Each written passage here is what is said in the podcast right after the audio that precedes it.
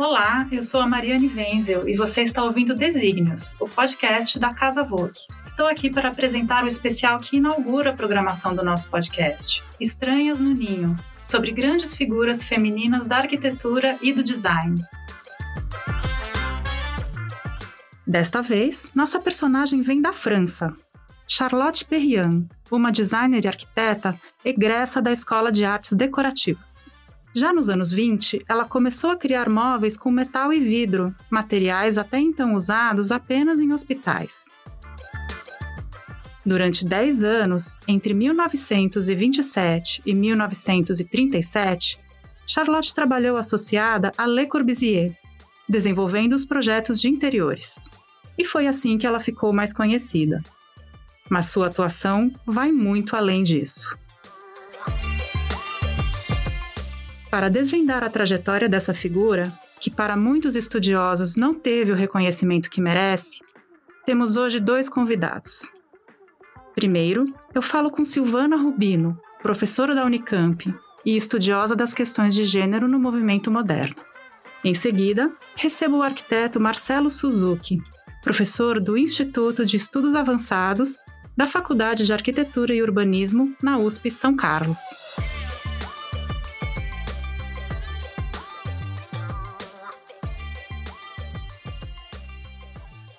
Silvana, muito bem-vinda. Eu estou gostando sempre de começar provocando um pouquinho os nossos convidados que estudam a vida e a obra das personagens em questão. Queria saber se você se arrisca numa breve introdução para quem nunca ouviu falar da Charlotte Perriand, em poucas palavras. Quem foi ela e qual a importância dela para o design? Mariana, primeiro de tudo, obrigada pelo convite. É um prazer estar aqui. É um prazer falar da Charlotte Perriand. Ela foi uma artista decoradora, designer e arquiteta que viveu praticamente todo o século passado. Então, por que é importante estudá-la? Porque por meio da sua trajetória, que foi bem assim rica, bem profícua, a gente pode acompanhar os debates, as tendências, os dilemas que atravessaram toda a área da arquitetura, especialmente a arquitetura de interiores. Então, de certa maneira, ela faz um percurso que nos ensina muito, inclusive, a respeito de outros percursos da mesma época. E você costuma dizer que a Charlotte, é, que viveu 96 anos, ela foi ativa até o fim da vida, você costuma dizer que ela só é lembrada pela década, é, bem no começo da carreira dela, em que ela trabalhou com Le Corbusier. Qual seria é, uma forma mais justa de lembrá-la? Ela é lembrada né, como parceira desse trabalho do Corbusier e isso durou, como você falou, só 10 anos. Não sei se é o caso de fazer justiça, né? mas acho que é o caso de fazer justiça sim mas ela já existia e já fazia sucesso antes de se juntar ao ateliê do Le Corbusier.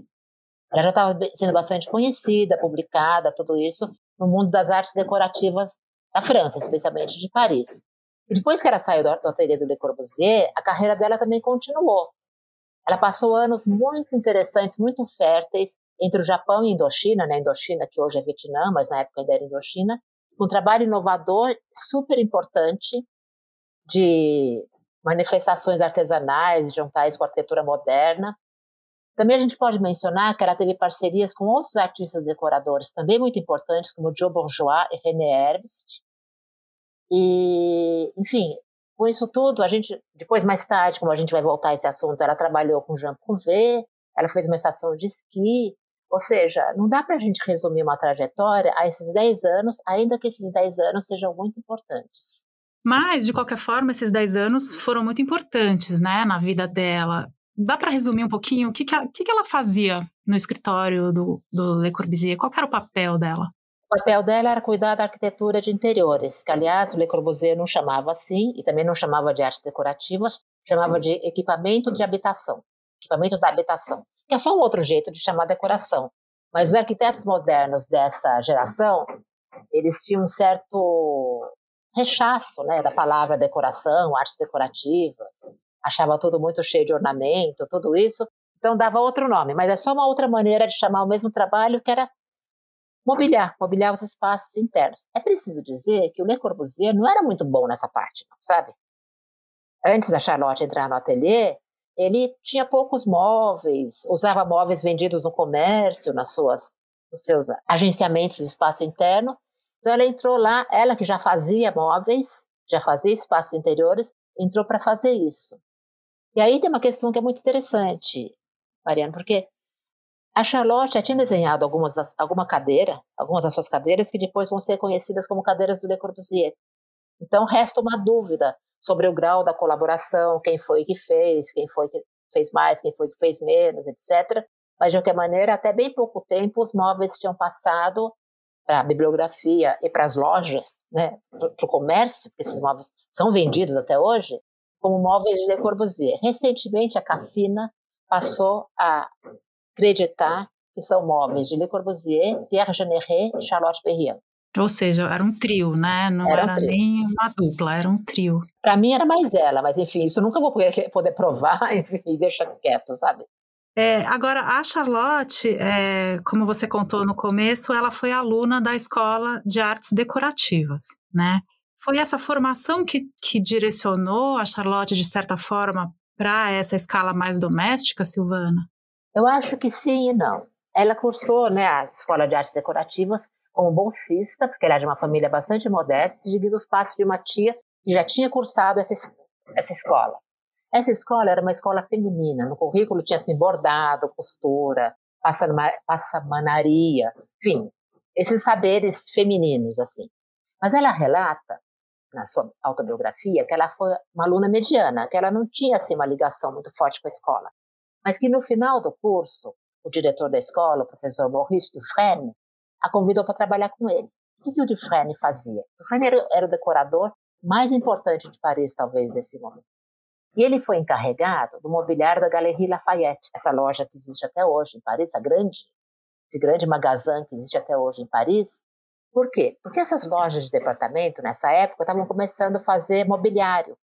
Mobiliário numa escala que não chegava a ser uma escala totalmente industrial, mas não era aquele mobiliário que você vai, encomenda para um artífice e tal, era um mobiliário que vendia na loja. Isso era muito inovador na época. E a Charlotte foi fazer isso com ele. E ela fala que nesse lugar ela desabrochou. E além disso, era importante a gente lembrar que os pais da Charlotte eram do ramo da alta costura, da alfaiataria.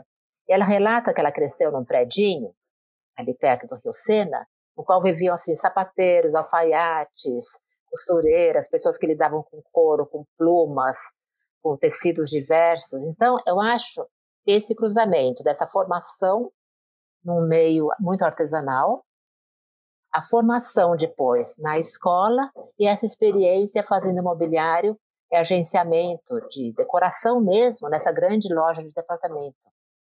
Então, acho que esse trio. E aí tem uma outra coisa também que a gente precisa dizer. Ela era mulher, né? É, é, é o que as mulheres acabam fazendo. Se a gente pensa nas mulheres da Bauhaus, por exemplo, elas não chegavam na arquitetura, elas ficavam nas artes decorativas, na como é que chama? Tecelagem. Tecelagem, não ia falar uma palavra que me, me, na, na, siderurgia, mas mesmo quando uma delas, como a Marianne Brandt, ligava, lidava com, com metal, era para fazer bule, xícara, aparelho de café. Então, tem uma vinculação cultural mesmo e geracional das mulheres nessa escala pequena e nesses objetos imobiliários que se usa internamente na casa. Como se a rua fosse para os homens e a casa fosse para as mulheres. E aí, falando nisso, tem o projeto muito legal que ela fez do primeiro apartamento dela, né? Que era cheio dessas soluções práticas, enfim, coisas que hoje a gente ainda vê nas nossas cozinhas, etc. Poderia comentar um pouquinho esse projeto, Silvana? Sim, ela se casou muito jovem com um inglês chamado Percy Schofield, que na verdade era alguém que vendia tecido para os pais dela. E Percy Schofield é curiosa a história, porque ele compra a primeira obra que ela expõe, que é uma obra, é um conjunto de cadeira com uma mesinha chamada Quando é Salão, um cantinho, é uma, uma, uma coisa para se colocar num, num, cantinho assim da sala. E aí quando ela casa é, com ele, ela, enfim, ela a vida dela muda muito, ela muda de lado, ela, ela, morava no norte do Rio Sena, ela passa a morar no Rio, na parte sul, que é mais boêmia, enfim, onde moram muitos artistas, ela passa a frequentar clubes de jazz, ela se encanta com os shows daquela bailarina maravilhosa Josephine Baker. Com o marido ela aprende inglês, ela aprende a esquiar e a escalar montanha com ele, porque ele era super atleta. E mais importante, nesse momento ela tem um apartamento para chamar de seu. E aí ela vai aprimorar ali, com toda a liberdade, seu talento de artista decoradora. Ao mesmo tempo que ela rompe com alguns padrões vigentes, por exemplo. Vai, o apartamento era pequeno, aqueles apartamentos parisienses que ficam no último andar e tem o teto um pouco inclinado, sabe? Aquela mansarda parisiense. E aí ela vai fazer, em vez de uma sala de estar, ela faz o quê? Um bar. Se chama bar sob o teto. É um bar que tem um balcão, bebida, banco alto, de metal, todo um espaço de festa, de receber amigos e sociabilidade de um casal jovem. Então ela não tinha aquela sala igual seria a sala da mãe dela. Ela tinha um bar, um espaço masculino, até, a gente pode dizer, os padrões daquele momento, no seu apartamento. E a sala de jantar que ela faz é incrível, porque ela tem uma mesa extensível, o apartamento era pequeno, mas enfim, a mesa podia se ampliar quando chegasse mais alguém, coberta de borracha. Essa borracha que a gente usa no chão, sabe essa borracha preta? Por quê? Porque era, não era para usar toalha. Era para ter uma mesa que, sei lá, acabou de comer, você passa um paninho com álcool e, e, e tchau. Porque ela estava pensando o quê? Numa casa de um casal jovem, de um casal que não tinha muitos recursos, uma casa sem empregados. Era uma discussão muito forte na França nesse momento, porque as pessoas estavam deixando de ter empregados domésticos. Na França e no resto da Europa nesse momento. Os empregados estavam virando coisa do passado. Então, tinha toda uma discussão de uma casa mais, mais moderna, mais fácil de se manter, etc. E, e o que é interessante que tanto esse bar quanto essa sala de jantar, ela vai depois mostrar nos salões de artes decorativas de Paris e vai fazer um sucesso bem bacana com esses móveis. E para a sala de jantar, ela faz uma cadeira pivotante de metal e couro, que depois foi incorporada ao repertório do Le Corbusier, mas ela já tinha quando o conheceu. E foi a parte do bar que ela impressionou Le Corbusier. Tá? Quando ele viu esse bar, ele falou: "Ah, a moça aí sabe, sabe fazer mobiliário, enfim". E a convidou para trabalhar com ele. Depois de fazer aquela mal, depois de fazer uma malcriação. Você sabe a história da malcriação, Então, né? conta pra gente a história da malcriação. Ela é, já estava trabalhando bastante, mas estava meio insatisfeita, achando aquele universo das artes decorativas um pouco limitado e tomou, tomou contato com livros do Le Corbusier. Que ele tinha propostas inovadoras para arquitetura, para urbanismo, para tudo isso, para né, o equipamento de habitação. E ela resolveu tomar coragem e pedir para trabalhar com ele. Ela relata que ela colocou lá, pegou os melhores desenhos, colocou o melhor vestido, né? Bateu na porta, ele falou: Minha senhora, aqui a gente não borda almofada. Só que depois ele foi numa exposição de artes decorativas e viu o bar dela. Aí ele juntou, né? o nome, a pessoa, e falou: hum, vamos, vamos conversar. E aí que ele a convida para trabalhar sem remuneração no seu conhecido ateliê da Rue de Sèvres, onde muita gente passou, muito arquitetos, os arquitetos do mundo inteiro passavam um pouco por ali, e ela foi incorporada a esse ateliê. E aí que forma esse trio, Le Corbusier, Pierre Generet, Charlotte Perriand, para cuidar do mobiliário. E até quando durou essa situação precária dela trabalhar sem receber?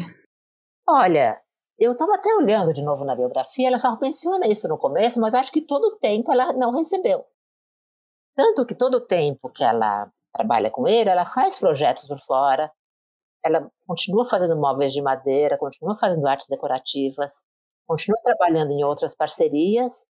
E aí, sabe, tem algo, Mariana, que é curioso, né? Ela era uma mulher casada, como se talvez na cabeça do, do Le Corbusier como homem daquela época, ah, uma mulher casada, o marido mantém, algo por aí. E ela conta também que ele falou que ela não receberia porque ela aprenderia tanto com ele. Foi uma troca, eu vejo isso como uma troca. Ela entrou com um certo tipo de expertise, ele entrou com outro e os dois cresceram. Agora, né? É claro que tem uma situação de gênero aí, é contratar uma mulher. E aí ela decide sair, né? Dez anos depois. Essa passagem é um pouco mal explicada. Como que foi isso? É meio mal explicada. Ele a expulsa, ele a expulsa por uma carta dizendo que ela atrapalhava o andamento dos trabalhos. E aí, né, os historiadores futuros, né, hoje, aos olhos de hoje, né, várias pessoas levantam várias hipóteses. Tem uma hipótese, o historiador da arquitetura Cohen, Jean-Louis Cohen, ele acha que tem a ver com uma questão política, porque ela foi ela foi para a União Soviética, ela foi se encantando com, ela foi estudando teorias de esquerda, ela foi se encantando com a resistência com esse tipo de coisa, enquanto o Le Corbusier estava se aproximando mais da direita. Isso é um assunto super polêmico, Enfim, você quer criar inimigo, você fala que o Le Corbusier colaborou com os nazistas, etc. Isso está documentado, tá? Isso aconteceu. De qualquer maneira, o Le Corbusier manda uma carta dizendo que ela atrapalhava o andamento do ateliê, que ela estava dispensada. E ela fala, uma vez eu vi uma entrevista com ela, um vídeo, ela fala que era preciso escalar muita montanha para tentar elaborar o que tinha acontecido. E aí, como é que ela prossegue? Como que ela retoma? O que, que acontece? Quando ela sai né, do ateliê do Le Corbusier, já no final dos anos 30, pouco tempo depois, a Europa está na iminência de entrar em guerra. Quer dizer, a guerra vai começar em 39, mas a gente sabe, né? Temos fontes para saber que o, o, o, clima, né, do que ia acontecer na Europa já estava ali todo instalado. As tensões estavam instaladas. Então ela, o Jean Ré, outros arquitetos como José Luiz Serre, tudo, começam a pensar para onde ir. Então tem uma ideia de que será que é legal ir para os Estados Unidos? O Sérgio quer ir para os Estados Unidos. O Jean Ré quer ir para a América do Sul. Começa uma história assim. E aí ela recebe um convite para ir para o Japão. E aí, como estar no lugar errado na hora errada? Ela vai para o Japão e quando ela chega no Japão, o Japão entra na guerra. Ou seja, ela sai da França de navio, tudo para fugir da guerra, outro lado do mundo, sozinha, uma mulher. Não, vou imaginar, uma mulher de 30 e poucos anos, que tinha, acho que tinha 30, 30, 30 e poucos anos nessa época, sozinha, divorciada, sem falar japonês, tudo, e vai a convite de uma grande loja de departamento, de uma Takashimaya, que quer fazer uma pesquisa sobre o artesanato japonês e uma maneira de transformar esse artesanato num design e aí o Japão tem um lugar mais, mais bacana, assim. Tudo isso é um trabalho magnífico, ela expõe, ela publica e ela fica um bom tempo ali. Depois disso, o que, que acontece? Ela, a coisa no Japão já está ficando muito complicada, ela resolve passar um tempo na Indochina, hoje Vietnã. E aí também vai fazer a mesma coisa, estudar o artesanato, ver como é que pode fazer essa ponte entre o artesanal, o saber popular, né, aquele saber mais tradicional e esse design moderno. Só que a, Indochina entra em guerra com a França, né? Não, como, como está no lugar errado, porque daí né, a Indochina começa seu processo de descolonização, né, de se tornar o Vietnã, e ela está ali numa história meio complicada também. Aí ela volta para a França, mas ela volta para a França num outro momento. Então ela volta a trabalhar com Le Corbusier, que está fazendo uma unidade de habitação em Marselha, ela vai colaborar com ele, mas aí em outras bases, né? Já é, já é uma outra já é uma conversa de igual para igual. Muito legal. Silvana, tem alguma outra, algum aspecto que a gente não comentou que, que você acha bacana a gente mencionar do, da trajetória dela? A gente fez, percorreu aqui um caminho um pouco básico, né? É, claro, não sim. muito para ser diferente. Mas tem alguma outra questão que você acha legal a gente comentar? Acho que sim, porque ela morou no Brasil nos anos 60. Ah, sim. E é uma uhum. fase do Brasil foi pouco estudada. Eu mesmo tenho a fantasia de uma hora conseguir fazer essa pesquisa. Olha, e a relação dela com o Brasil começa, né? Quer dizer, o Le Corbusier já tinha uma relação com o Brasil, a gente sabe disso. Mas ela vem conhecer a Brasília, recém-inaugurada, quando aquele famoso Congresso de História da Arte em Brasília, que vem ela, o Júlio Carlos Argan, vem um monte de gente. Muita gente nessa ocasião não gostou de Brasília. Ela amou. Ela achou que aquilo ali era o futuro. Que era cidade planejada, ficou super comovida de conhecer Brasília. Era Brasília assim, no chão de terra ainda, sabe? Nesse momento ela se torna amiga da Maria Elisa Costa, que é filha né, do autor de Brasília, ou, né, do plano de Brasília, Lúcio Costa. Só que nessas alturas ela tinha se casado de novo e seu marido tinha um cargo é, na diretoria da Air France. Então, nesse momento, ela começa a participar da renovação de algumas agências da Air France, que era uma companhia aérea já importante nesse momento. Aliás, eu acho que ela devia ser até mais, porque não tinham tantas companhias aéreas nacionais naquele momento, né? não, tinha, não tinha esse mercado de companhia aérea. Então, quer dizer, a France era muito importante. E ela vai renovar algumas agências da companhia aérea, como a de Paris, a de Tóquio. E aí, em algum momento nos anos 60, Jacques Martin, que era seu marido, foi nomeado diretor da France no Brasil. Então, eles tinham um apartamento aqui, não moravam direto no Brasil, mas tinham um apartamento de idas e vindas no Brasil. Então, eles arrumam um apartamento, não sei se eles compraram, alugaram, não consegui descobrir isso, na Avenida Niemeyer, com aquela vista esplêndida. E aí ela vai explorar o Rio, ela fica muito amiga da família do Lúcio Costa, ela vai se encantar pelo trabalho do Burle Marques, pela vegetação brasileira, pela mata, pela floresta da Tijuca. A conselho do Lúcio Costa, ela vai visitar Ouro Preto, E aí ela vai mobiliar seu apartamento, vai fazer móveis para esse apartamento, encantada com as madeiras brasileiras. Ela conta na biografia, mas a filha dela me contou uma vez que ela tinha uma fita da Maria Bethânia cantando Carcará, ela ouvia todo dia, que ela achava que isso era o Brasil. Se a gente quer entender o Brasil, a gente tem que escutar a Bethânia cantando Carcará, pega, mata e come, né? Assim. Silvana, super obrigada por esse relato todo. Acho que foi muito legal esse percurso que a gente conseguiu fazer em tão pouco tempo. Sim, sim, verdade. Te agradeço mais uma vez pela sua disponibilidade com a eu, gente. Eu que agradeço. Sabe que você sabe que vocês me deixaram, eu falo da Charlotte até. Agora, converso com o arquiteto e professor Marcelo Suzuki, que foi seu guia em uma visita ao Sesc Pompeia, 30 anos atrás.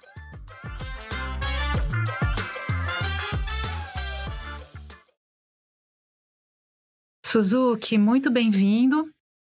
Você tem uma história bem legal para contar para gente, né? Que lá nos idos de 1991, quando a Charlotte Perriand veio ao Brasil e quis conhecer o Sesc Pompeia, você foi o guia dessa visita. Você pode contar para gente, em detalhes, como foi esse dia, tudo que você lembra? É, eu, eu, o usual para gente que trabalhava com a Lina era ir para a casa dela, a casa de vidro, de manhã e ficávamos toda manhã lá, né, trabalhando. Às vezes à tarde a gente retornava, às vezes almoçava lá mesmo com com Lina. Era comum vir convidados, então a gente prosseguia é, almoço adentro com as conversas todas com a Lina e tal. É, e às vezes tinha muito trabalho, a gente tinha que ficar à tarde também, né? É, nesse período a Lina já não estava tão bem, nesses idos de 90, né?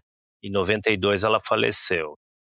Mas um, numa dessas manhãs, a Lina falou para a gente retornar assim à tarde que a Charlotte Perriand ia lá, né?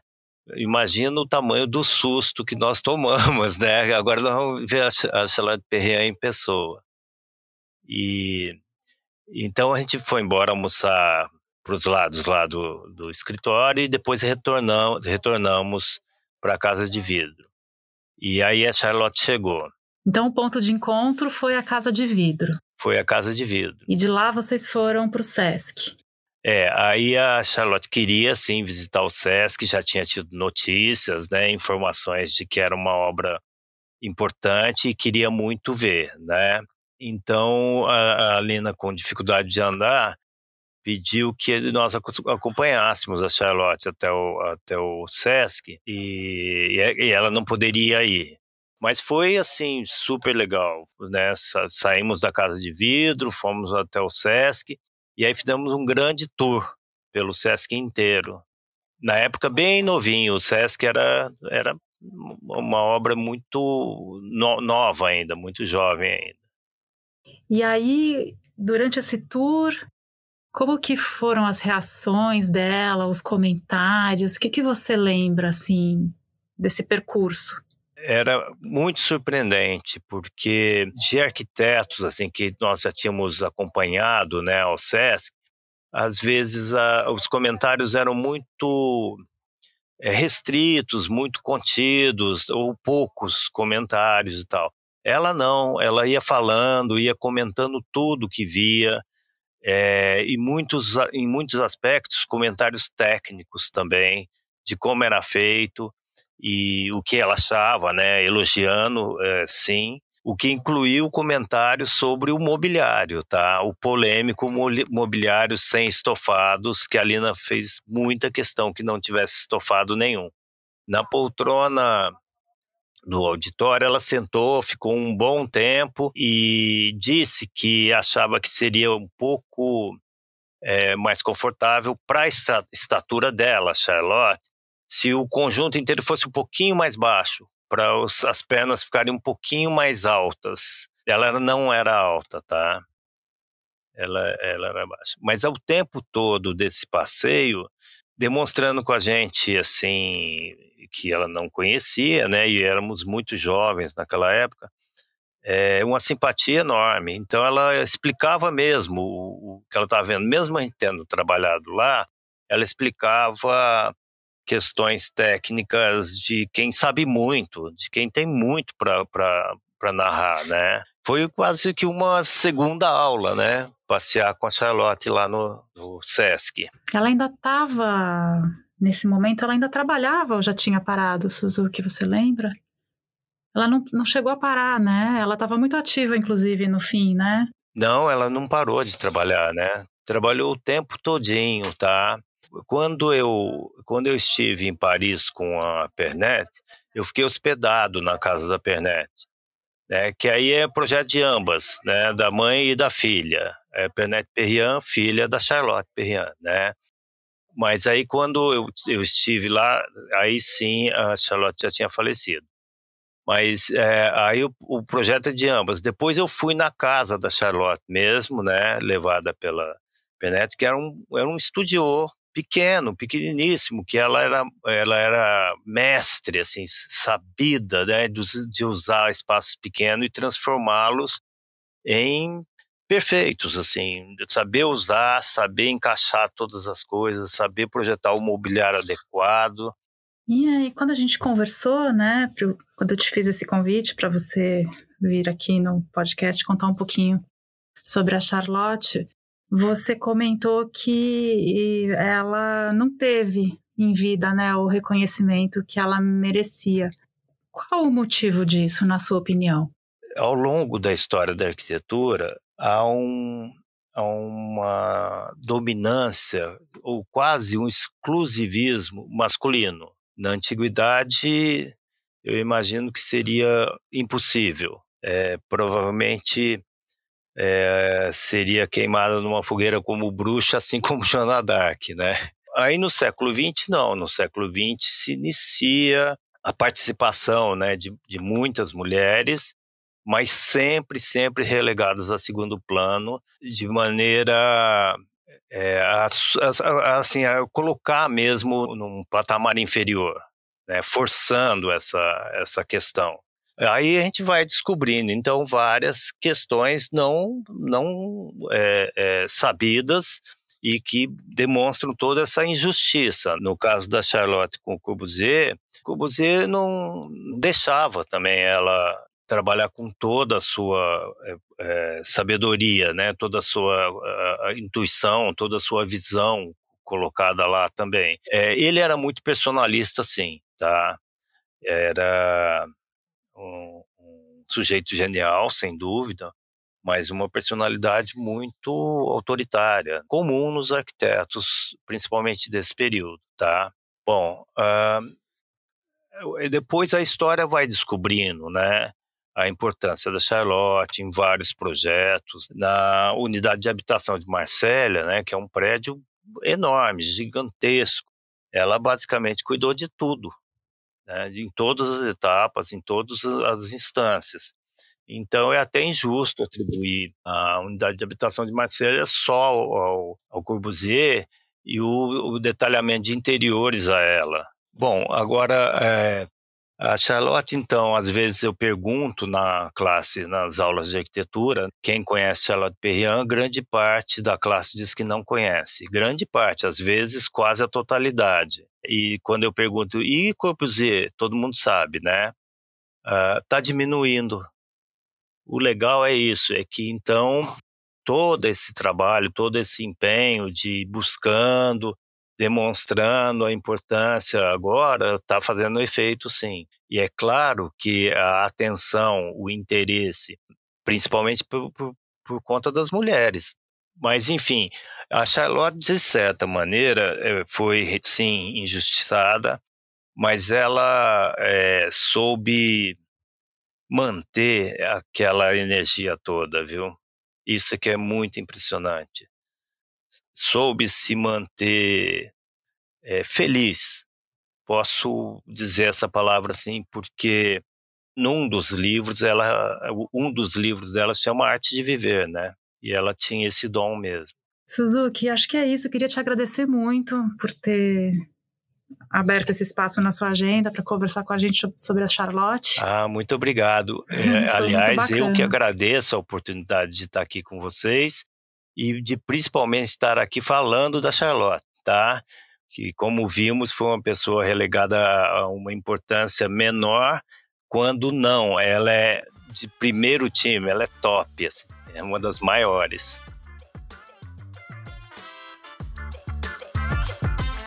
Este foi mais um episódio da série Estranhas no Ninho, do podcast Desígnios, da Casa Vogue, com coordenação de Juliana Oliveira e edição de Tiago Neves. Salve a gente na sua playlist para continuar acompanhando mais histórias tão fascinantes quanto esta. Até mais!